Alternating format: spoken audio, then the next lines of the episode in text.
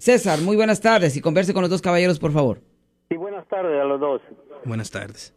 Este, sí, que quería hacer una pregunta. Mi, yo tengo un hijo mayor de edad y él cometió un error, le dio un DUI en el 2009. Y entonces, ahorita, en este año, sacó su licencia.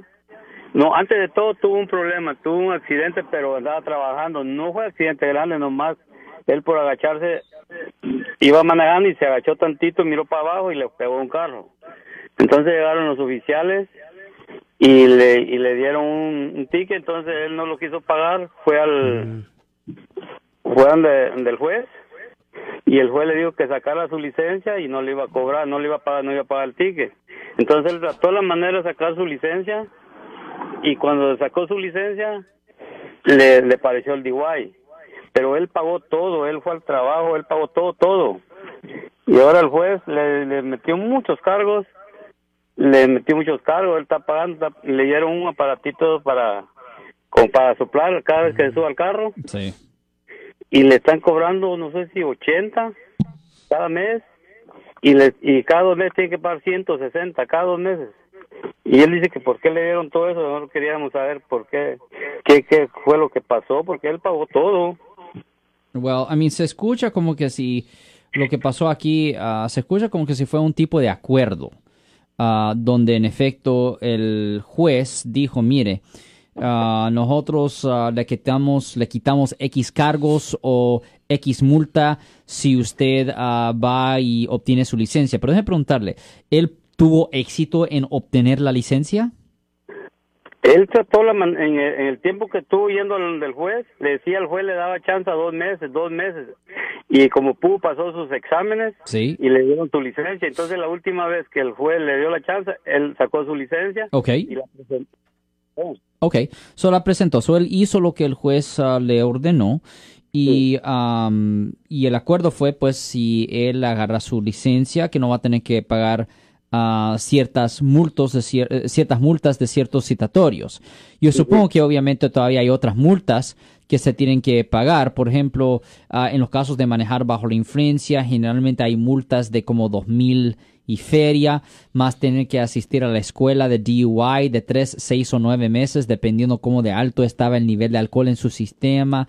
También tiene que tener la máquina de inicio. Pero esas cosas esas cosas son, son generalmente, en todos los casos de manejar bajo la influencia, eso es parte de la consecuencia cuando la persona es encontrada culpable o cuando la persona se declara culpable ante la corte. Lo que se tiene que hacer desafortunadamente es simplemente pagar esas multas y asistir a esas escuelas. Generalmente no hay salida de eso, señor.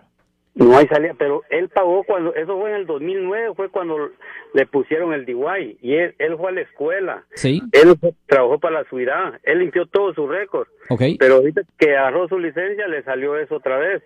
Y es que, y lo vuelven a hacer otra vez de nuevo que le pusieron el aparatito. Ok, so de preguntarle esto. ¿Él tenía prueba de que terminó su escuela de DUI?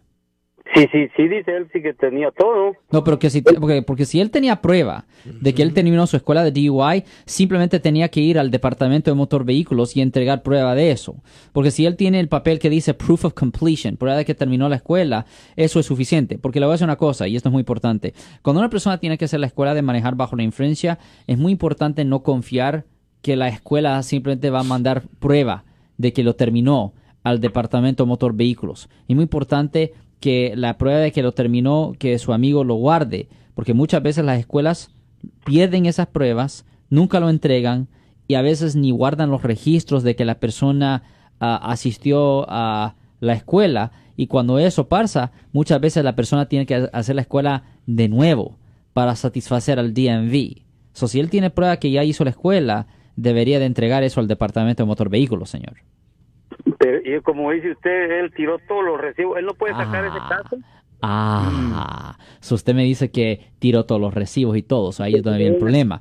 Él pudiera ir a la escuela donde él fue originalmente para ver si tienen prueba de la, de la escuela que él hizo, pero le voy a decir una cosa, es raro que esas escuelas privadas guarden esos registros. Es probable que desafortunadamente va a tener que asistir a esa escuela de nuevo. Yo he tenido esta conversación muchas veces con muchas personas y siempre es la misma historia. No guardaron prueba de que terminaron la escuela y la persona tiene que hacer la escuela de nuevo. Yo soy el abogado Alexander Cross. Nosotros somos abogados de defensa criminal. That's right. Le ayudamos a las personas que han sido arrestadas y acusadas por haber cometido delitos. Si alguien en su familia o si un amigo suyo ha sido arrestado o acusado, llámanos para hacer una cita gratis. Llámenos para hacer una cita.